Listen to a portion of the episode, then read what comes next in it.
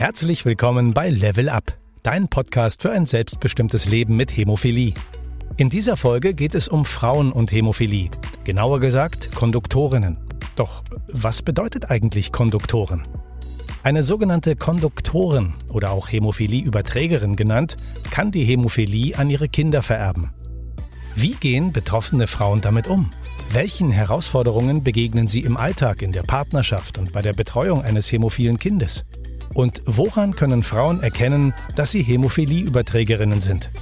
Darüber sprechen unsere beiden Gäste Angela Becker und Katrin Dagot. Liebe Katrin, liebe Angela, könnt ihr euch einmal kurz vorstellen? Ja, hallo, ich bin Katrin und äh, ich bin Konduktorin der Hämophilie. Ich bin äh, Mutter von zwei Söhnen. Ähm, der jüngere der beiden ist 13 Jahre alt und hat auch eine schwere Hämophilie A. Ja, heute ähm, unterhalte ich mich mit äh, Angela, die ähm, auch Konduktorin ist. Und ja, wir wollen so ein bisschen darüber erzählen, wie es ist, Konduktorin zu sein, was das für Auswirkungen auf das Leben hat und äh, auch wie es ist, Mutter eines hämophilen Sohnes zu sein. Ich heiße Angela, bin ähm, auch Überträgerin von einem Sohn mit einer schweren Hämophilie A. Ähm, der ist mittlerweile 28 Jahre alt und habe auch noch eine Tochter, die 23 Jahre alt ist und auch Überträgerin ist. Konduktorin zu sein ist, ähm, ja, für mich ähm, war es eine große Überraschung. Wie war das denn bei dir, Angela? Total überraschend. Ich habe eigentlich tatsächlich nur an meinen Sohn gedacht im ersten Moment. Das kam bei dem raus, als er acht Monate alt war, weil er so seltsame blaue Flecken hatte. Und dann wurde erst nach ihm geguckt und wie man ihn behandelt und überhaupt. Und hinterher ähm, sagten die zu mir, ach, wir sollten übrigens auch mal gucken, das ist ja in ihrer Familie nicht bekannt. Lassen Sie uns doch mal schauen, äh, ob Sie nicht am Ende Überträgerin wären. Und klar wusste ich, was Überträgerinnen sind, äh, habe aber bis zu dieser Sekunde da mit keinem Auge dran gedacht, dass das wohl äh, äh, so sein könnte. Ja, das ist ganz interessant, weil es bei ähm, mir auch so war, dass ich das eben aus der Familie ja nicht kannte und äh, meine Mutter auch sofort gesagt hat, Konduktorin, Überträgerin von der Hämophilie, das kann eigentlich nicht sein, das müsste ich ja auch haben. Natürlich stand auch zunächst für mich äh, mein Sohn im Vordergrund und die Sorge um ihn, bis mir dann klar wurde, dass es möglicherweise auch eine Sorge für mich sein kann. Ja, das ist allerdings tatsächlich so. Mittlerweile weiß ich ja auch, dass eine Konduktorin äh, tatsächlich halt auch Gerinnungsprobleme haben kann. Und äh, direkt als das bei mir dann untersucht worden ist, ist dann auch rausgekommen, dass meine Blutgerinnung auch gar nicht so wirklich toll ist was dann so andere Sachen äh, in meinem Leben früher wie äh, ja dicke Backen nach Zahnextraktionen und solche Sachen äh, plötzlich erklärt hat. Und bei dir war das dann auch so? Ja, bei mir war das ähm, eher so, dass ich dachte, ja, eigentlich kann das bei mir ja keine großen Auswirkungen haben. Ich hatte zwei Kaiserschnitte, da ist ja auch nichts passiert, das war nicht besonders auffällig. Ähm, ja, die, die Sorge galt eben auch eher meinem Sohn und auch die Sorge des Arztes galt eher meinem Sohn, so dass ähm, mir nur gesagt worden ist, ja, wenn Sie mal operiert werden, dann sollten Sie mal dazu sagen, dass Sie Konduktorin sind. Ich glaube nur, dass es einige Menschen gibt oder einige Konduktorinnen gibt, die das vielleicht auch gar nicht so genau wissen, um ja diese Dinge quasi vielleicht auch gar nicht so ernst nehmen, weil wie gesagt der das Kind ja meistens im Fokus steht äh, und man eher die Sorge um das Kind hat als um sich selbst. Die Frage ist, geht man auch zum Zentrum und fragt nach?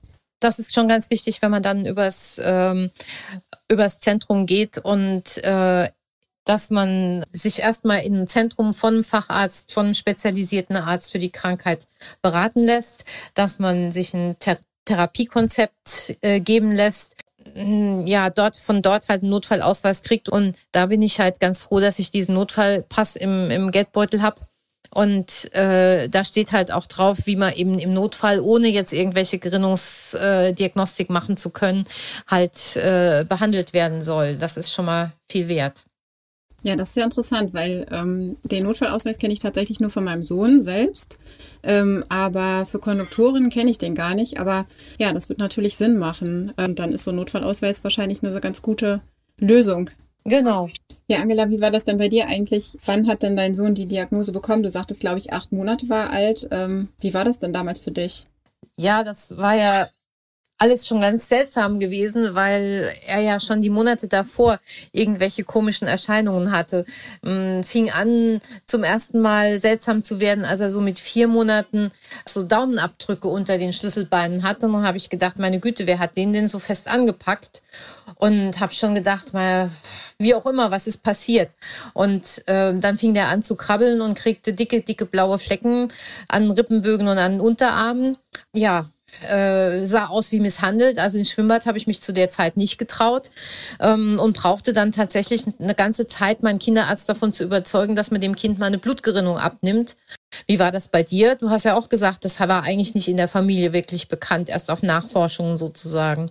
Ja, genau. Mein Sohn war fünf Monate alt und ähm, eine Tante meines Mannes war zu Besuch am Tag davor und da hatte er, äh, sie hat so viele Ringe an den Fingern und hatte die ganze Zeit ihn so auf dem Schoß, hat so ein bisschen Hoppereiter gespielt und diese auf dem Schoß festgehalten und am nächsten Tag war er übersät mit blauen Flecken an den Armen, an den Beinen und dann bin ich sofort äh, zum Kinderarzt gefahren und habe gesagt, dass ich mir große Sorgen mache. Ich hätte mein Kind nicht misshandelt. Das Gute war, dass äh, der Kinderarzt tatsächlich ähm, schon mit dem Blutgerinnungsarzt, bei dem wir dann später waren, zusammengearbeitet hatte. Also mir wurde gesagt, er hat, hätte Hämophilie, damit konnte ich gar nichts anfangen. Den Begriff kannte ich nicht. Okay, Blut, irgendwas mit Hämo wusste ich ungefähr, aber was das jetzt genau bedeutet, wusste ich nicht. Dann sagte er nur, manche sagen auch Bluter und da ist mir alles aus dem Gesicht gefallen. Ich habe angefangen zu weinen, weil ich äh, doch etwas überfordert war in der Situation. Und dann hat der Arzt ähm, eine Mutter reingeholt, die gerade da war, um Faktor abzuholen und hat gesagt, setzen Sie sich mal, beruhigen Sie mal diese Frau. das war ganz schön, weil sie dann gesagt hat, ähm, ja, machen Sie sich keine Sorgen, mein Sohn führt ein ganz normales Leben, er ist in einer Zirkus AG und turnt am Trapez. Wie war das denn bei dir? Hast du irgendwie ähm, ja gewusst, was, was die Hämophilie ist? Wusstest du, was da auf dich zukommt? Ähm, ja, das Problem ist, dass ich tatsächlich im medizinischen Bereich auch arbeite und die Lehrbücher in der Medizin sind tatsächlich 20 Jahre hinter der Realität zurück. Und es ist sehr böse gewesen, diese Vorstellung, die ich da im Kopf hatte mit diesen Bildern, mit diesen Blutergelenken. Ja, ich habe schon irgendwie so ein bisschen gedacht, mein Leben ist jetzt zu Ende. Das äh, wird nicht mehr organisierbar sein äh, mit mir und dem Kind. Als wir zum ersten Mal in dieses Zentrum kamen, äh, da sagte dann die Schwester zu mir, warum regen Sie sich denn auf? Der ist doch nicht krank, der hat doch nur ein bisschen Hämophilie. Und dann dachte ich nur, äh, nun gut. Besser gegangen ist es mir aber tatsächlich in dem Moment erst, als wir zum allerersten Mal bei einem Familienwochenende waren. Da war er ein gutes Jahr alt. Und ähm, da habe ich ja ganz viele Kinder gesehen, die da rumrannten. Und ich habe nur gedacht, und wer hat hier jetzt was? Wenn man das so behandelt, wie das äh, normalerweise jetzt offensichtlich heutzutage behandelt wird, dann kann man damit wohl offensichtlich gut leben. Ja, Angela, wie war das bei dir? Hast du, ähm, wenn du einen medizinischen Hintergrund hast, hast du dann äh, irgendwie sofort selbst gespritzt? Äh, seid ihr gleich in die Prophylaxe gegangen oder wie war das denn bei euch? Der Tobias hat, als er äh, anfing dann mit seiner mit seiner äh, Prophylaxe, ähm, zweimal die Woche ähm, Injektionen bekommen. War halt nur so ein bisschen äh, kompliziert, das in ihn reinzukriegen, weil er relativ klein war, aber er hat freundlicherweise eine einzige gute Vene gehabt und da habe ich es tatsächlich direkt probiert. Hab dann aber auch immer gesagt, mehr als zweimal steche ich nicht und äh, wenn ich es nicht packe, dann fahre ich in die Klinik und oder zum Kinderarzt und lass dort stechen. Und wie ist das bei dir gewesen? Ja, wir haben tatsächlich am Anfang bedarfsorientiert quasi gespritzt. Ähm, und das auch relativ lange. Da sind wir immer in die Klinik gefahren, wobei ich nie das Gefühl hatte, ähm, dass ich meinem Kind was antue, sondern wir haben immer von Anfang an versucht, das ganz positiv zu verknüpfen und zu sagen, okay, das braucht er jetzt und wir versuchen unserem Kind halt auch nicht die Sorge zu zeigen. Und dann sind wir quasi als Familie in die Klinik gefahren und danach durften die sich dann was aus dem Automaten ziehen. Und das fand mein großer Sohn so toll, dass er den Kleinen dann halt auch mitbegeistert hat. Ja, und dann sind wir äh, gar nicht so schnell in die Prophylaxe gekommen, sondern erst als er vier Jahre alt war, sind wir dort hineingegangen. Und ja, das ging dann auch relativ schnell. Ich habe zwar keine medizinische Ausbildung, aber ich war, die Faulheit siegte. Ich wollte lieber zu Hause spritzen und nicht immer zum Kinderarzt fahren jeden zweiten Tag. Ja, und so ist es dann gekommen, dass wir ähm, doch relativ schnell selbst gespritzt haben. Aber im Gegensatz zu dir wahrscheinlich, wenn du die Erfahrung hattest, ähm, doch mit viel mehr Aufregung verbunden. Ja, wobei ich ja schon durchaus sagen muss, es ist durchaus anders, andere Leute zu spritzen wie das eigene Kind. Aber auch da hat mein Sohn mir das ganz leicht gemacht, indem er mir Mut zugesprochen hat, weil er gemerkt hat, dass ich Angst habe, das zu machen, hat er gesagt, Mama, trau dich ruhig. Und er hat halt immer wieder gesagt, nein, ich will jetzt nicht zum Arzt fahren. Versuch es nochmal. Komm, Mama, ein Versuch hast du noch. Und ähm, so haben wir uns dann durchgehangelt, äh, weil er äh, auf keinen Fall zu spät zum Morgenkreis im Kindergarten kommen wollte. Der Alltag ist im Prinzip durch, durch das Spritzen ja kaum beeinflusst ähm, oder durch die Hämophilie kaum beeinflusst. Genau. Ja, Angela, du hast gesagt, deine Tochter ist auch Konduktorin. Was hat es denn für, für Auswirkungen jetzt ähm, auf ihr Leben? Sprecht ihr darüber oder wie ist das denn für sie? Weil wir beide wussten ja zum Beispiel gar nicht, ähm, dass wir Konduktorinnen sind. Erzähl doch mal, wie das für sie ist. Ich äh, äh, dachte, naja, äh, wie wird sie das finden, wenn sie dann halt auch eben von sich weiß, okay, ich kann eben auch hämophile Kinder bekommen und äh, ich muss vielleicht auch ein bisschen auf mich aufpassen, wenn eben äh, Operationen und solche Dinge anstehen. Und wir haben dann einfach äh, auch bei ihr, nachdem klar war, dass sie Überträgerin ist, die Gerinnung einfach mal mit überprüfen lassen. Ähm, und ich habe sie mitgenommen auch zu einem Konduktorinnen-Treffen, wo das halt auch nochmal besprochen wurde, was man so, worauf man so achten soll. Und sie sagt, äh, ja, also sie sieht überhaupt gar kein Problem, warum ich mir denn da überhaupt Gedanken machen würde. Sie würde doch sehen, dass das mit Tobias und der Hämophilie total gut laufen würde. Also sie hat da äh, in Bezug auf eigene Kinder ganz wenig Probleme und hat freundlicherweise eine deutlich bessere Gerinnung wie ich, sodass äh, da auch keine großen Probleme auftauchen. Insofern äh, sieht sie das sehr locker. Bist du dann auch irgendwo angeschlossen an eine Selbsthilfegruppe oder du hast ähm, ja auch von so Treffen erzählt. Worüber sind die organisiert oder wie macht ihr das? Ja, das ist über die Interessengemeinschaft Hämophile und das ist ein äh, Verein, der im Prinzip auch vom Bonner Zentrum ausging, jetzt mittlerweile bundesweite Ausrichtung auch hat. Ich fand das auch toll für die Eltern, klar, um zu sehen, wie es geht und wie kind, wo, wohin es gehen kann und wie man eben am besten behandeln kann dann diese amtlichen Runden bei den Familienwochenenden, wo dann im Prinzip von, wie mache ich es mit dem Kindergarten, wie mache ich es mit der Schule, wie organisiere ich Klassenfahrten, was machen wir mit dem Auslandsjahr äh, äh beim Studium, alles im Prinzip besprechen kann. Ja, wie werden die Kinder selbstständig? In ähm, der Interessengemeinschaft Hämophiler besteht halt immer die Möglichkeit, wenn die Kinder ein bestimmtes Alter erreicht haben, dass sie halt auch ganz alleine an Freizeiten teilnehmen, wo die Hämophiliebehandlung auch ähm, gewährleistet ist, aber wo sie halt praktisch ja, wie andere halt auch zu Kinderfreizeiten fahren. Und das ist halt schon toll in einem Alter, wo sie halt selber normalerweise nicht spritzen können würden, aber äh, die Freunde halt auch äh, zu irgendeiner Freizeit fahren. Und da muss ich sagen, ähm, bin ich wirklich ganz froh, dass man dann einfach so, so ein breites äh, Potpourri an Möglichkeiten hat für alle Kinder. Und wie ist das mit dir? Was funktioniert bei euch? Ihr geht, ihr geht ähm, auch immer mit äh, zu, den, zu den regelmäßigen Treffen, die du schon gesagt hast. Ich bin ja die erste Vorsitzende des Leben mit Hämophilie e.V. und bin dort, ähm, wir haben halt eine, eine Mitgliederversammlung, eine große. Ähm, wir haben aber eben zusätzlich im Angebot eben dieses ähm, Thema Konduktorentreffen, Familientreffen, mir geht es vor allen Dingen darum, ähm, ja, Familien oder äh, ja, Eltern vor allen Dingen erstmal zu unterstützen, die ähm, die Diagnose bekommen und die erstmal verzweifelt sind, so wie ich das damals auch war. Es gibt ja auch immer äh, Fragen, was, was ähm, möglicherweise auch Versicherung angeht. Das sind alles Themen, ähm, ich glaube, das ist wichtig, dass man irgendwie organisiert ist. Und ich äh, hätte mir eben, wie gesagt, damals gewünscht, ähm, dass ich da sofort einen Ansprechpartner finde, der mir so ein bisschen aus dem Loch heraushilft. Und ähm, was würdest du denn Eltern, deren Kind die Diagnose Hämophilie erhält, jetzt raten?